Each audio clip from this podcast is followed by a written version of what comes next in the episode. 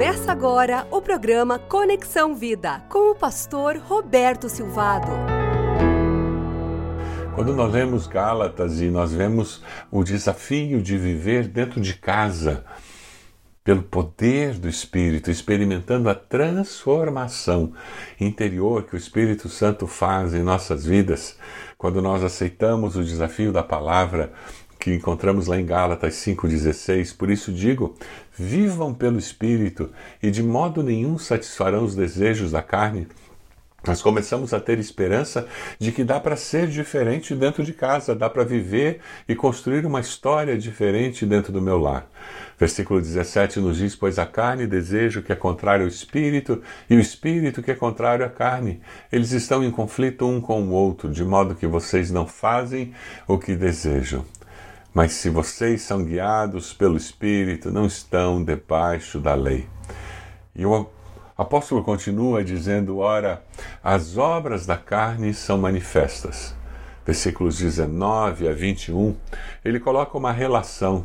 As obras de arte do nosso pecado, da natureza humana, que promovem destruição nas nossas vidas, na sociedade e na nossa casa.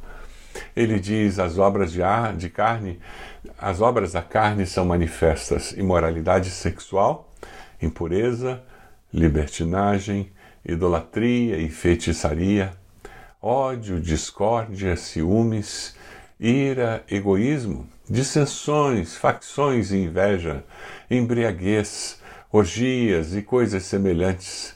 Eu os advirto como antes já os adverti. Aqueles que praticam essas coisas não herdarão o reino de Deus. Que palavra dura, que palavra desafiadora. Que obra de arte da natureza humana é essa lista, não é mesmo? Você já viu alguma coisa semelhante à sua casa? Lá na sua casa tem alguma dessas coisas que apareceram nessa lista? Isso é um problema. Você mente uma vez mente a segunda vez para cobrir a primeira mentira, mente a terceira para cobrir a segunda e vai virando uma bola de neve. Você já teve envolvimento com alguém que não deveria? Lá no trabalho, começa a sair, a almoçar com aquela pessoa, você sabe que não está muito certo, mas continua. Coitada, ela tem um problema em casa, coitado, a esposa não o compreende, e assim você vai se deixando envolver com aquela pessoa. Eu sou o único que ela pode ouvir, ninguém pode ouvir as suas dificuldades. Cuidado, esse envolvimento vai aumentando, sendo alimentado, e isso pode virar um adultério, uma traição. Lembre-se que o pecado nunca vem sozinho. Ele gosta de companhia. As obras da carne sempre vêm acompanhadas de outras obras. Você não comete um pecado apenas, comete vários. Isso é característica do ser humano. O pecado gosta de andar acompanhado de outro pecado. Por isso, Deus quer nos ensinar a caminhar uma vida pura, diferente, um ajudando o outro dentro de casa. No casamento fica mais fácil quando um apoia o outro para que possamos viver uma vida melhor. Essa é a ideia do casamento: companheiros, parceiros que se ajudem. Sabe quando você vê essa lista: imoralidade sexual, prostituição, adultério, impureza, libertinagem, temas muito comuns na nossa sociedade, tremendamente sensualizada, uma sociedade em que para todo lado que você olha existe alguma referência que envolve a dimensão sexual, a dimensão coito, a dimensão macho-fêmea. É impressionante. Parece que a vida se restringe a órgãos genitais e ato sexual. Nós vivemos numa sociedade em que o sexo é olhado de uma maneira tremendamente deturpada, distorcida, como se nós fôssemos simplesmente animais irracionais, sem ter a dimensão divina que envolve o ser, a sexualidade humana. Quando nós nos mantemos puros e buscamos viver uma vida que agrada a Deus, nós somos confrontados com a situação da sociedade de hoje. Eu tive um, alguém que veio me perguntar, um novo convertido, pastor, essa história de transar é pecado? O que, que é isso? Fazer sexo sempre foi uma coisa muito prazerosa para mim. E aquela pessoa, ela estava começando a descobrir que sexo era mais do que satisfazer as necessidades físicas, mas Deus tinha um projeto na vida para aquelas pessoas. E eu respondi: não, não, manter relação sexual não é pecado, é plano de Deus. Desde que seja com alguém que você esteja casado, tenha um plano de vida, um compromisso de vida. Foi Deus quem nos fez assim. E a pessoa disse: Mas, pastor, eu falo isso porque eu, quando estou com vontade, eu vou no barzinho, vejo alguém que eu acho legal, a gente vai para o motel, transa, e olha, nunca mais eu falo com essa pessoa, não tem nenhum compromisso, é só para aliviar. Na cabeça dessa pessoa que não tinha valores bíblicos na sua mente, o problema seria se houvesse algum envolvimento com aquela pessoa. O seu entendimento do ato sexual era simplesmente animal. O ser humano vai além do instinto animal no ato sexual. É por isso que a fêmea humana aceita ter relações mesmo fora do período fértil. O restante dos animais não vive dessa forma. Porque sexo é muito mais do que o o coito, o ato sexual. Existe um significado que transcende a isso. O projeto de Deus é que a vida sexual seja uma manifestação de um compromisso de vida entre um homem e uma mulher. Hebreus 13, 4 nos diz que o casamento seja respeitado por todos, que os maridos e as esposas sejam fiéis um ao outro. Deus julgará os imorais e os que cometem adultério. Muitas pessoas defendem ter caso fora do casamento como uma opção normal, ninguém é de ferro. Isso acontece. Quando você assume uma postura assim, você está simplesmente dizendo que Deus não sabe o que ele pediu. Aquele Espírito que nos guia em toda a verdade, que nos lembra de tudo que Jesus ensinou, ele vai nos ajudar a enxergar o valor do casamento e da fidelidade. Jesus disse com aquele homem que olhar uma mulher com intenção impura já adulterou com ela. Adultério é muito mais do que deitar numa cama e ter, e ter relação sexual com aquela pessoa, mas é possível você ter adultério emocional, envolver-se tanto com um colega, uma colega de trabalho, com um vizinho, que você emocionalmente esteja traindo seu cônjuge com aquela pessoa.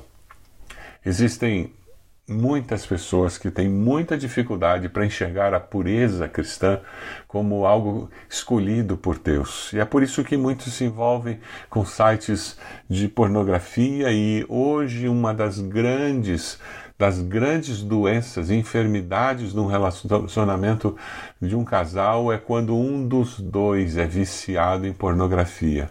Quando um dos dois precisa daquele estímulo visual de filmes pornográficos, de sites da internet, e nós precisamos ser curados dessas feridas da alma e libertos para experimentar o projeto de Deus para um casal.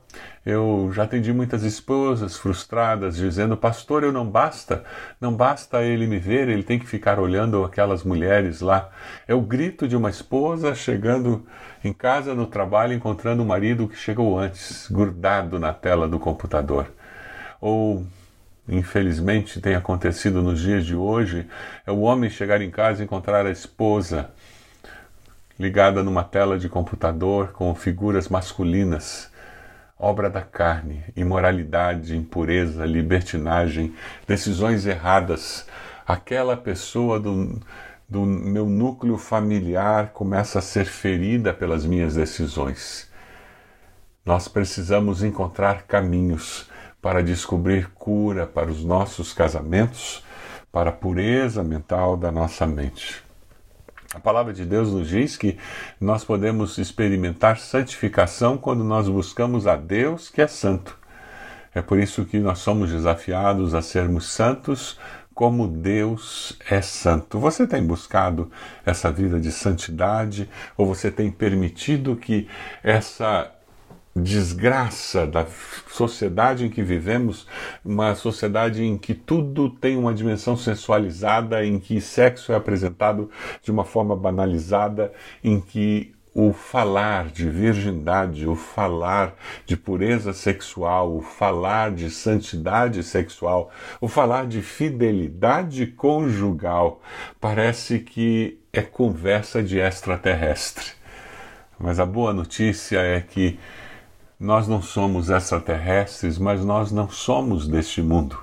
É por isso que nós temos esses valores. e nós rejeitamos essas obras da carne.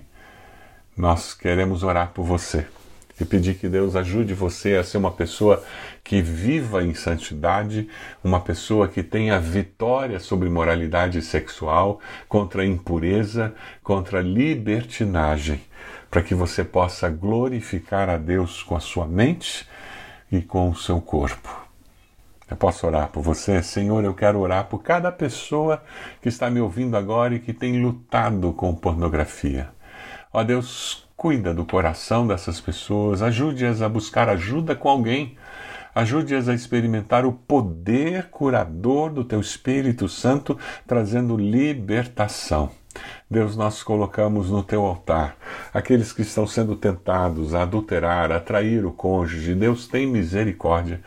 Traz bom senso, lembra as verdades e os princípios eternos da tua palavra, para que essa pessoa experimente a vitória em nome de Jesus. Ó Deus, assim como o Senhor é santo, nós queremos ser santos. Produz essa obra no nosso coração. Essa é a nossa oração e nós a fazemos em nome de Jesus. Amém. Que Deus abençoe você que Deus abençoe a sua família, que Deus abençoe a sua igreja, a família de Deus, que você possa viver em santidade de vida.